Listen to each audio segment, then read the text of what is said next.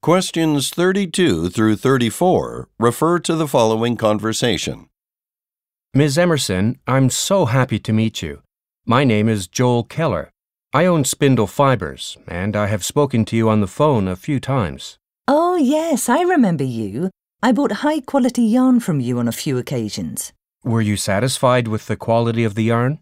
It certainly met my expectations, and the new sweaters and gloves I made with your yarn have been very popular with customers at the show this weekend. Well, I'm not surprised. Your work is wonderful. In fact, I'd love to purchase a hat like this one, but in blue. Would you happen to have one available?